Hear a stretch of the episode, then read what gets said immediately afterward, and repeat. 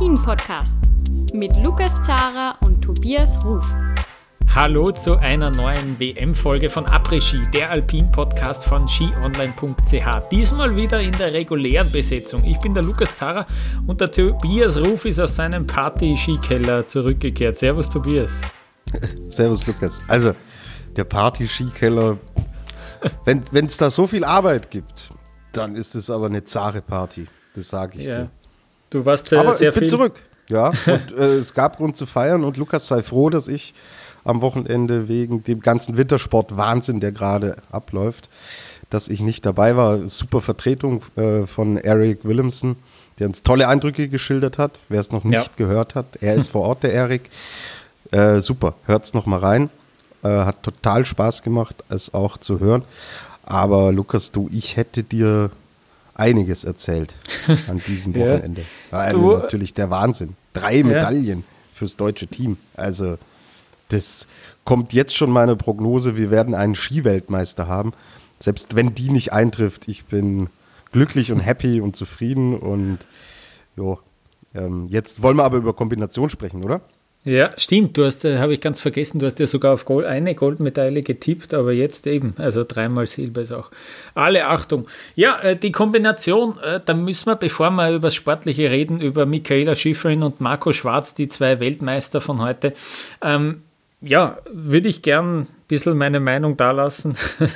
und äh, man hat heute wieder mal gesehen, dass das Format kaputt ist. Ja? Äh, es ist ganz klar, ersichtlich jetzt, dass es diese gestürzte Reihenfolge braucht. Wenn man ein Rennen hat, wo zwei Durchgänge passieren, dann braucht man diese gestürzte Reihenfolge ganz einfach. Dass es so nicht gehen kann, ähm, dass man irgendwie ja, die besten Speedläufer zum Schluss fahren lässt, ähm, das wissen wir auch schon. Das war jetzt ein Glücksfall, weil in Cortina einfach die Piste perfekt ist und da zweistellige Minusgrade sind. Deswegen hat die gehalten. Deswegen hat man dann theoretisch auch noch mit höheren Startnummern eigentlich äh, bessere Zeiten fahren können. Aber äh, auch wenn das jetzt gerade sportlich fair ist, äh, was da gerade passiert, dieses aktuelle Format, ähm, das funktioniert so nicht. Die klimatischen Bedingungen werden auch immer mehr in die Richtung gehen, dass es weiche Pisten gibt. Äh, sowas kann man nicht planen. Deswegen mein Vorschlag, ich habe es eh schon einige Male hier gesagt, ich sage es noch einmal, beginnen wir mit dem Slalom, lassen wir im Slalom die besten Ski, äh, Speedfahrer, Skifahren können es alle, äh, die besten Speedfahrer zuerst fahren und dann in gestürzter Startreihenfolge den Super-G. Das ist mein Vorschlag und ich glaube, dann würde das Ganze funktionieren. Äh, und es gab ja diese Überlegung, dass man da die Disziplinen umtauscht in diesen Verschiebungen in der ersten Woche. Da war schon der Plan bei den Frauen, dass das so passiert. Ich habe mich schon irrsinnig gefreut, dann ist das natürlich als, als ganzer verschoben worden, leider ich hätte es mir so gern angeschaut, weil ich glaube, das, das wird wirklich funktionieren. Man hat es nicht gesehen. Und ja, jetzt sieht man halt, ja, abgesehen davon, diese Startlisten waren kurz. Es sind bei den Frauen, glaube ich, 16 ins Ziel kommen. Es tut sich keiner mehr an. Ähm, ja, entweder, entweder machen wir es gescheit und machen dann ab nächster Saison sechs Rennen in der Kombi, vergeben wir Kugel und, äh, und so weiter. Oder wir lassen es, ja. Was ich schade finde, weil ich finde, die Kombi ist, die Kombi ist sehr cool. Ja, was sagst du? Ja, bin ich voll bei dir. Also es ist so, wenn ich Live-Ticker mache zu alpinen Rennen, ja, verhält es sich natürlich unterschiedlich. Wenn ich Riesenslalom, Slalom habe, fällt die Entscheidung ganz am Ende. Wenn wir Abfahrt und Super-G haben, tut sich nach circa 20 Läufern fange ich parallel zum Ticker, der läuft so langsam aus, fange ich dann an, meinen Artikel zu schreiben. Bei der Kombination heute, ich habe im Slalom nach dem achten, neunten Läufer, Läuferin, habe mich hingesetzt, habe angefangen, meinen Artikel zu schreiben. Das kann es nicht sein, dass das Rennen im Endeffekt durch ist nach ja. maximal zehn Läufern. Es, sie müssen sich einfach was überlegen. So charmant und romantisch diese Kombinationsnummer ist.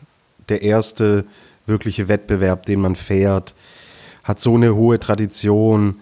Ähm, man hat lange rumgedoktert, so viele Veränderungen, aber man kommt auf keinen grünen Zweig. Und wenn der Super G dann noch so technisch ist wie heute,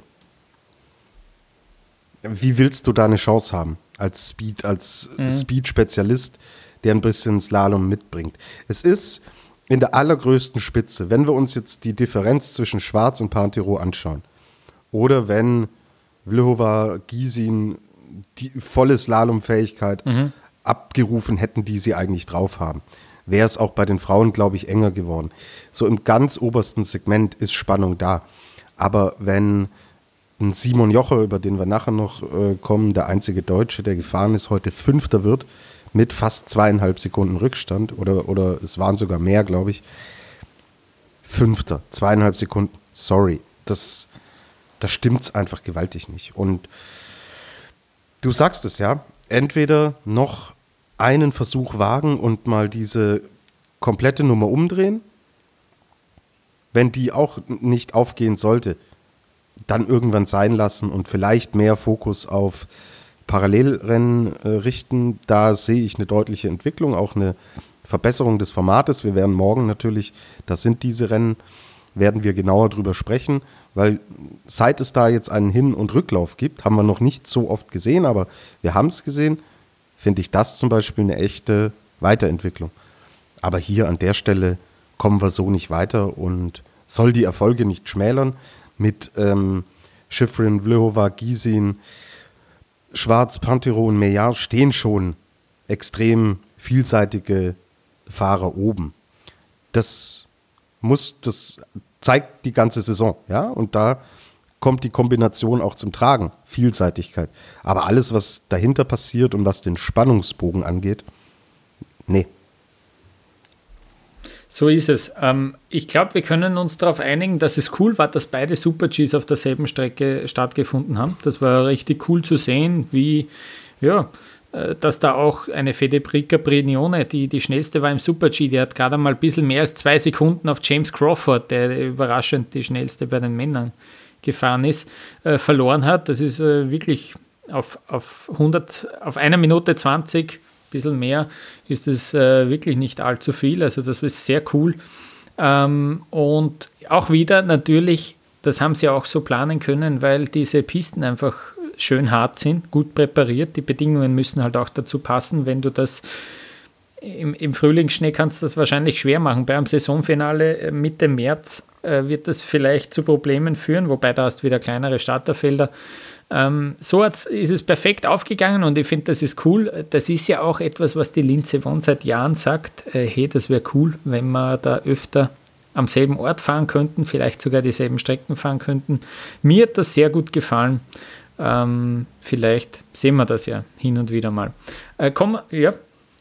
Weil sie ja nicht nur zwei Sekunden Differenz auf die Siegerzeit, also auf die schnellste Zeit der Herren hatte. Also Brignone, die schnellste im Damen-Super-G. Äh, sie hat ja viele Herrenzeiten unterboten. Ja. Mhm. Genau, das, ja, das, das, ist das Bemerkenswerte. Klar, ja. eine Piste verändert sich, aber eine Frau fährt auf der identischen Strecke schneller als viele Männer. Cool. Ja. Super so Geschichte. Ja, sie, so da, ja, ich habe es jetzt nicht im, im kompletten Vergleich durchgemacht, aber da wird es einige geben, die schneller waren als die Herren. Und das ist ja. natürlich ein cooles Zeichen, wie weit fortgeschritten ähm, dieser Sport bei den Damen ist. Ja. Mhm.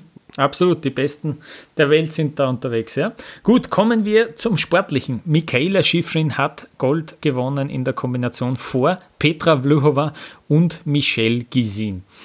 Äh, wie, wir haben es schon angesprochen, dieses Rennen war nach wenigen Startnummern schon wieder entschieden. Interessant war ja, dass Michaela Schifrin und Petra Vlhova im Super-G erst zu spät gekommen sind. Startnummer 28 für Schifrin, Startnummer 26 für Vlhova, weil die einfach in der Vergangenheit selten Kombinationen gefahren sind und dort dann teilweise auch ausgeschieden sind. Deswegen sind sie da einfach gar nicht in diesen Top-Startnummern Startnummern-Gruppen da drin gewesen. Das war sehr interessant, deswegen war der Super-G auch lang spannend.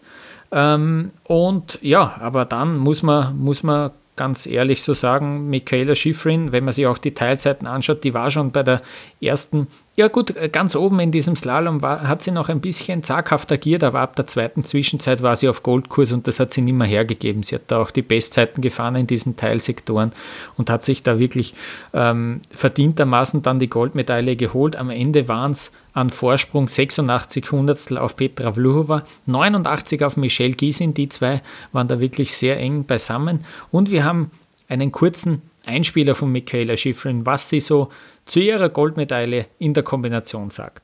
I had a really good Super G run. It set up well for the slalom portion, and then I was attacking the slalom, and it was definitely difficult conditions. So I felt like I was able to push, and that was a really good thing. I mean, it's really amazing to win a gold medal on any day at any race, but today was just beautiful, spectacular weather, sunny until now, and then it's freezing, so I was really happy for the sun. And when it works out and you can walk away with a medal, especially if it's gold, then that's just incredible. Michaela Schifrin gewinnt Gold in der Kombination. Ich habe schon gesagt, sie war wirklich äh, in dem Slalom eigentlich immer auf Goldkurs. Interessanterweise äh, war Michelle Giesin eigentlich immer auf Kurs auf, auf Silber und hat sich dann erst äh, im untersten Abschnitt geschlagen geben müssen. Da hat Petra Vluhova nämlich die Bestzeit gefahren in diesem letzten Abschnitt von der letzten Zwischenzeit bis ins Ziel. Das waren nur 10 Sekunden, aber dort hat sie die Bestzeit gefahren, Petra Vluhova, und sich dann noch vorbeigeschoben an der Schweizerin und hat sich so Silber geholt. Tobias, wie hat dir dieses Rennen gefallen? Was, was ist dir aufgefallen bei dieser Frauenkombination? Wenn alles nach Kalender, nach Plan gegangen wäre, glaube ich, dass wir bei den Damen eine super spannende Kombination gesehen hätten. Weil, du hast es angesprochen, der ursprüngliche Plan war, mit dem Slalom zu beginnen und dann den Super G zu fahren. Das war die Idee. Hat man dann natürlich nach den ganzen Wetterkapriolen drehen müssen. Aber jetzt stellen wir uns mal vor, Schifrin wäre mit der Startnummer 28. Vlhova war mit der 26 im Slalom gestartet. Hm. So eine Slalompiste baut ab.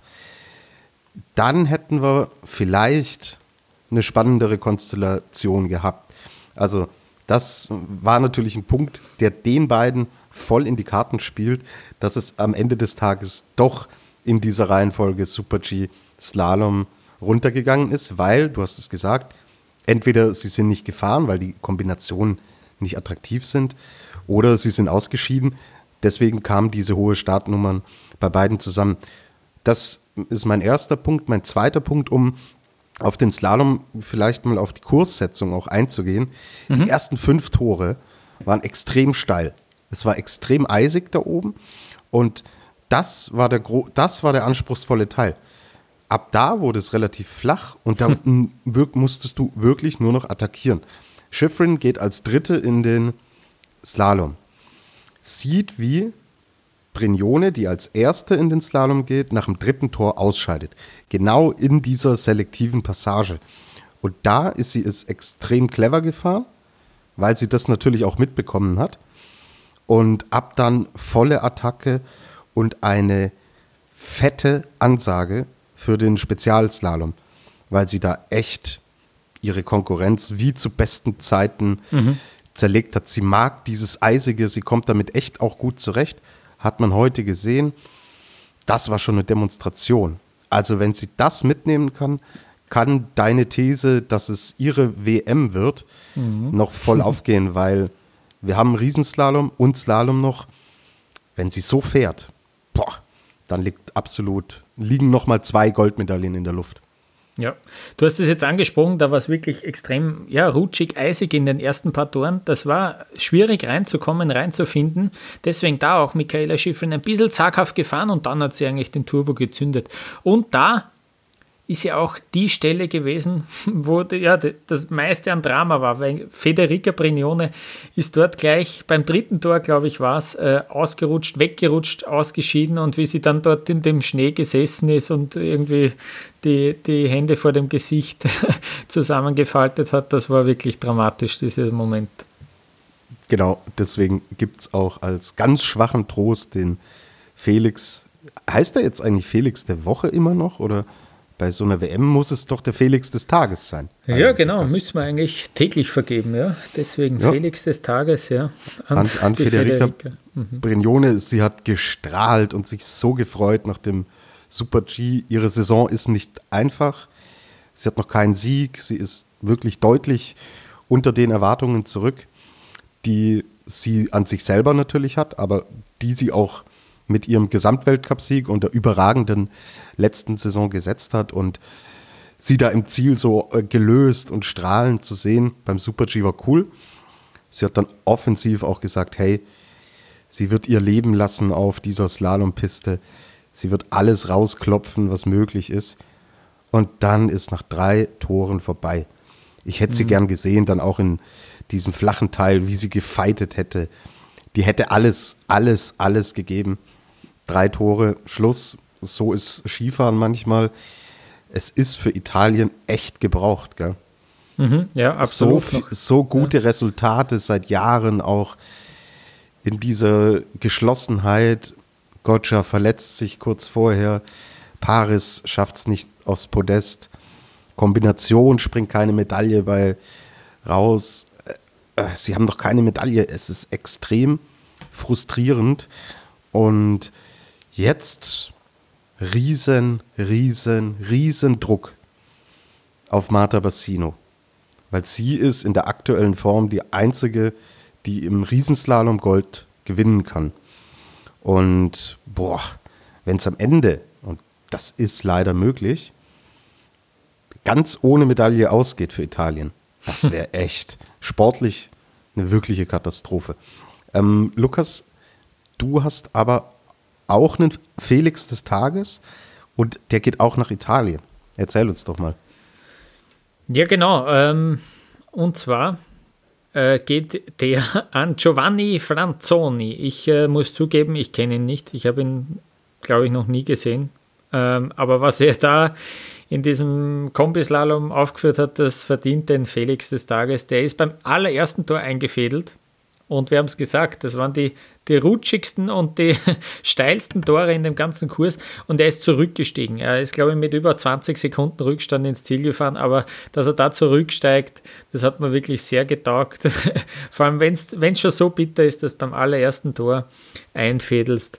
Äh, das will er wieder gut machen. Deswegen Giovanni Franzoni, ähm, sei er hier erwähnt ähm, seine paar Sekunden an Ehre, Ruhm und Ehre hat er jetzt hier mitbekommen. Ähm, ja, Federica Brignone war nicht die einzige, die ausgeschieden ist in diesem Slalom, auch wenn die Holdiner hat es erwischt, die äh, ja auch irgendwie eine Goldkandidatin war. Natürlich, zweimal hat sie jetzt schon die Kombi gewonnen bei der WM, auch Michelle Giesin und deswegen insgesamt so bisschen fast ein katastrophaler Tag für die Schweiz und trotzdem haben dann zwei Bronzemedaillen rausgeschaut. Sie haben zwei Kandidatinnen gehabt, die vielleicht Gold holen können. Und wenn dann so ein schlechter Tag bei der WM ausschaut, na, dann äh, merkt man eh, wie, wie gut diese Schweizer drauf sind. Was ich noch kurz erwähnen will, ist, äh, Ramona Siebenhofer, die einen sensationellen Slalom aus meiner Sicht gefahren hat, die viertbeste Laufzeit dort gefahren ist in diesem Feld. Ich meine, gut, es war ein kleines Feld, ähm, aber trotzdem ist sie der vierte geworden. Das Problem war, sie ist 15. nach dem Super-G gewesen, hat aber dort es wäre wurscht gewesen. Sie hat 2,81 Sekunden Rückstand. Sie hätte zwei Sekunden schneller sein müssen für eine Medaille. Selbst wenn sie Bestzeit im Super-G gefahren wäre, da wäre sie eine Sekunde schneller gewesen. Sie hätte noch immer eine Sekunde rausholen müssen. In dem es wäre sie vorne und hinten nicht ausgegangen. Es ist einfach so, dass die Speedläuferinnen hier überhaupt keine Chance gehabt haben und das war bei den Männern dann genauso. Ähm, kurz zu Wendy Holdener. Auch im deutschen Fernsehen wurde ihr wurde sie so in einem Atemzug genannt mit Schifrin, Vlhova, Gisin und Brignone. Ich habe es nicht verstanden, warum sie in diese Favoritenrolle manövriert wurde. Klar, sie hat in dieser Disziplin viele Erfolge gefeiert, aber ist in dieser Saison einfach in beiden Teilbereichen nicht da, wo sie schon mal war. Und du musst in mindestens einem Teilbereich absolut Weltspitze sein. War sie früher immer im Slalom, ist sie heuer nicht.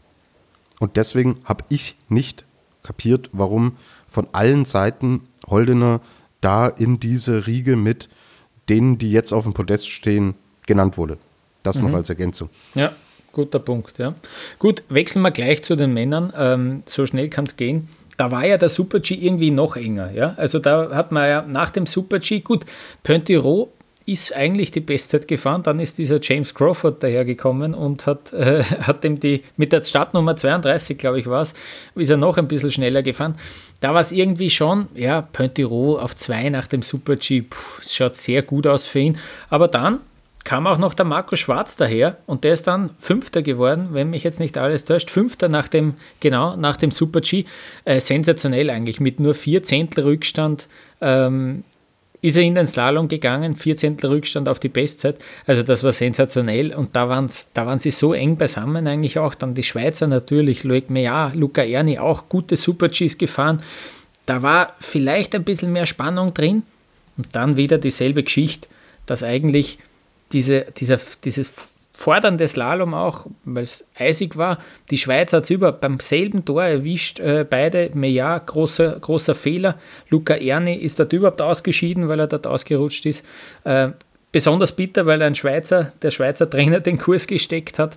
Ähm, aber ja, es war natürlich dann auch wieder relativ schnell vorbei. Marco Schwarz ähm, im Mittelteil überragend gefahren, Bestzeit dort gefahren in diesem Abschnitt ähm, und dadurch dann auch ja, sich die Goldmedaille geholt. Überraschend für mich, weil natürlich Pointero, ähm, ja, gut, Ma äh, Marco Schwarz ist äh, aktuell der beste Slalomfahrer, so ist es, aber Pointero war schon ja, für mich der Favorit auf diese Kombination. Ja, und er kommt natürlich mit der Bronzemedaille aus dem Spezial Super G, haut dann diese Superzeit raus, geht dann nach Crawford als Zweiter auf die Piste. Ich glaube, es hat da schon gearbeitet im Kopf. Also, dass er den Slalom Pantiro, den wir die ganze Saison gesehen haben, der nicht 100% Risiko geht, weil er Gesamtweltcupsieger werden will und letztes Jahr durch dieses zu hohe Risiko einfach zu oft ausgeschieden ist. Und ich habe gedacht, hm, bei der WM, er, da geht es nicht um Weltcup-Punkte, da haut er alles raus. Aber mit diesem Background habe ich das Gefühl gehabt, irgendeine leichte Blockade ist noch drin. Wie gesagt, ist ein Gefühl, wir stecken alle nicht drin. Aber Schwarz fand ich zum Beispiel deutlich aggressiver und der wusste, hey, meine Spezialdisziplin, sie kommt noch, alles versuchen, einfach riskieren. Ich muss Pantiro schlagen. Also weiß ich als Marco Schwarz, ich muss ans Limit gehen. Ausgangslage war für Schwarz dadurch sogar meiner Meinung nach günstiger, wie du dieses Rennen dann auch angehst. Mhm, Aber ja. ist, ein, ist ein subjektiver Eindruck. Kann natürlich auch ganz anders sein und Pantiro ist für sich selber ans Limit gegangen. Sah für mich anders aus. Marco Schwarz hat die Goldmedaille gewonnen, 400 vor Alexis Pointero und dann schon ein respektabler Abstand, eine Sekunde zwölf Loic Meillard ähm, auf Bronze. Ähm, und ich habe eine gute Nachricht für Alexis Pointero. Der hat bis jetzt zwei, vier, jetzt war es die sechste WM-Medaille, die er in seiner Karriere gewonnen hat und die allererste in Silber. Und jetzt hat er, jetzt hat er den Medaillensatz komplett. Jetzt weiß er auch, wie so eine Silbermedaille ausschaut. Das ist ja auch nicht schlecht. Jetzt er, kann er die daheim dazuhängen. Ich glaube, der ist überglücklich heute, ja, dass endlich der Medaillensatz komplett ist. Ja. Lukas, der ist stinksauer, dass er nicht Gold hat. Das kannst auch du mit äh, deinem romantischen Medaillensatz nicht schönreden. Naja, gut, ich habe es probiert, aber ja. natürlich, das wird so sein. Das war der große Favorit. Und dann ist schon irgendwie, also ich will, muss jetzt ein bisschen aufpassen, ich will das nicht äh, despektierlich sagen, aber Loic Meillard hat schon einen groben Schnitzer da eingebaut und dann ist es irgendwie auch wieder, es, es macht deutlich, dass dass eben dieser, diese Kombination kaputt ist, dass es dann keinen mehr gibt, der diesen Schnitzer noch ausnutzt und sich da Bronze holt. Also wenn du mit so einem fetten Fehler noch Dritter wirst, äh, das, das sagt irgendwie eh schon alles über diese Kombination. Ja? Äh, es sind dann auch ein paar noch eben, vielleicht auch ein paar so Medaillenkandidaten ausgeschieden in dem Slalom, aber trotzdem, das ist halt einfach äh, bitter, wie der Matthias Meyer ausgeschieden ist. Äh, wie der abgewunken hat. Der ist zwei, drei Tore zu direkt gefahren, gleich im Starthang und dann hat er einfach aufgegeben und gesagt, geh bitte, ist ja eh schon wurscht. Also das, es ist einfach, es ist ein bisschen ein Jammer leider. Ja. Äh, man merkt, wie, wie spezialisiert die schon sind im Slalom und das äh, macht einfach so viel aus. Und es, jetzt noch mein letzter Punkt für dieses Rennen. Es ist eigentlich so schade, dass der James Crawford da nicht die Bronzemedaille, nochmal, äh, Respekt an Loic Meyer, seine erste WM-Medaille, der freut sich auch und der hat das auch verdient. Aber James Crawford aus dem Nichts fährt der die Bestzeit, fährt da einen wirklich tollen Slalom auch. Äh, jetzt muss ich nachschauen, die fünftbeste Slalomzeit und dann fehlen ihm da ein bisschen mehr als zwei Zehntel auf Bronze. Das wäre unglaubliche Sensationsmedaille. Da wäre diese Sensation noch größer gewesen, gewesen als bei den drei deutschen Medaillen zusammen, finde ich. Ähm, das ist, ähm, das ist schade, den, den, den hätte ich es hätt vergönnt. Äh, das wäre so eine richtige klassische WM-Geschichte gewesen. Die, die drei Sensationsmedaillen für Deutschland. Jetzt redest du aber vom, äh, vom ganz hohen Ross des neuen Medaillenspiegelführenden äh, daher. Also, komm, Weidle, Baumann, Sander, die haben schon mehrmals angedeutet, dass sie da oben anklopfen können. Klar, dass es bei der WM gelingt, okay, ist eine andere Geschichte, aber das, Lukas, kann also nochmal, so natürlich in der, in der Kombination, lassen, ja. in der Kombination, dass die drei passiert sind, ist ein Wahnsinn und dass der Sander eine Medaille macht, das ist echt, das ist echt irre. Also dass der noch nie beim Podest, ja, na sicher, einige Male schon Top Ten, aber dass der sogar mit einer Hundertstel auf Gold eine Medaille macht, das, das ist echt, das ist schon auch so eine, so eine klassische WM-Geschichte, die eben so eine WM wirklich perfekt und vollkommen macht, finde ich. Okay. Dann schließen wir Frieden, Lukas. Ich gratuliere dir natürlich. Österreich ist jetzt auf Platz 1 im Medaillenspiegel durch die dritte Goldmedaille. Die Schweiz hat in Summe natürlich mehr, aber die mhm. goldenen, die zählen zuerst und deswegen führt da jetzt Österreich vor der Schweiz. Die USA, also Michaela Schifrin als One-Woman-Show, ja. ist genau. auf Platz 3 geklettert. Einmal Gold, einmal Bronze. Deutschland da jetzt Vierter mit dreimal Silber so zum Medaillenspiegel. Und vielleicht, wenn wir beim deutschen Team sind, gab es heute auch wieder echt ein erfreuliches Ergebnis. Jetzt alles so ein bisschen ausblenden, was wir schon gesagt haben. Und mit 2,46 am Ende ist Simon Jocher weit zurück, aber er ist Fünfter geworden. Er ist 24, ist eines der größten Talente, wenn nicht sogar das größte Talent. Wenn wir Kira Weidle schon rausnehmen aus, dem, aus der Marge Talent, was wir, glaube ich, auch machen können inzwischen bei, bei den Erfolgen und bei den Erfahrungen, die sie auch schon hat. Aber Simon Joche ist noch relativ unerfahren. 24, ein Speed-Spezialist, neunter nach dem Super-G gewesen, hat in, im Laufe der Saison schon angedeutet, was er kann. Ihm wird wahnsinniges Talent auch bescheinigt von allen Seiten, ob es äh, der Herrentrainer Christian Schweiger ist, Alpindirektor Wolfi Meyer, Dresen, Ferstl, wie sie alle heißen sagen, puh, der ist gut, wenn der gesund bleibt, da kommt was. Und natürlich für ihn mega, in so einer Mannschaft sich in Ruhe entwickeln zu können. Weil du äh, Roman Baumann hast, Peppi Ferstl hast, Thomas Dresen hast, Andy Sander hast, bist 24 Jahre alt. Christian Schweiger ist ein Raketentrainer. Müssen wir wirklich nicht drüber reden. Cool. Ich glaube, den Namen werden wir noch mal hören. Er hat jetzt heute sein WM-Debüt in Cortina gegeben. Fünfter Platz, hat nur viermal insgesamt seit dem Sommer Slalom trainiert, hat er gesagt. Hm. Zweimal in Holland in der Skihalle und äh, zweimal wirklich auf normalem Schnee. Cool. Für ihn eine tolle Erfahrung. Er hat sich total gefreut und ja, deswegen geht gut weiter. Und jetzt, Lukas, stehen ja die Parallelrennen an. Denke, da haben wir auch Aktien drin. Coole WM für uns.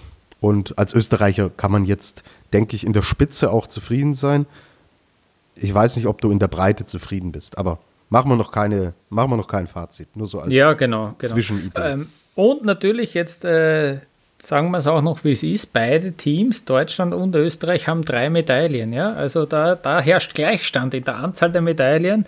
Nicht schlecht. Und wie du gesagt hast, bei den Parallelrennen, da kann es ja auch noch, kann es ja auch noch weitergehen für Deutschland. Gut, da sind wir jetzt eh schon beim Programm. Morgen Dienstag stehen eben diese Einzelparallelrennen auf dem Programm. Am Mittwoch dann das Team-Event, das wir ja auch schon von WMs und von Olympia kennen. Äh, und dann werden wir uns erst am Mittwoch wieder äh, melden. Das ist jetzt einmal der aktuelle Plan. Vielleicht passiert äh, etwas ganz Sensationelles morgen, dass wir uns dann doch noch melden äh, müssen. Aber wir brauchen auch einen Ruhetag, obwohl es keinen Ruhetag bei der WM gibt und melden uns dann am Mittwochabend wieder und fassen dann diese Parallelrennen äh, so schön rund zusammen. Das ist einmal das, was wir uns jetzt vorstellen. Ähm, dann sind wir es schon wieder für heute. Vielen Dank fürs Zuhören. Äh, Schaut bei uns bei Twitter vorbei. Da habe ich nämlich zum Beispiel ähm, so Sachen gepostet wie der extrem coole Anzug von Simari Birkner. Äh, den müsst ihr euch anschauen. Und natürlich dieser, dieser Betreuer, der den Handstand macht, der ist überhaupt der echte MVP eigentlich von dieser WM. Also bis bald. Äh, wir hören uns. Ciao, Servus.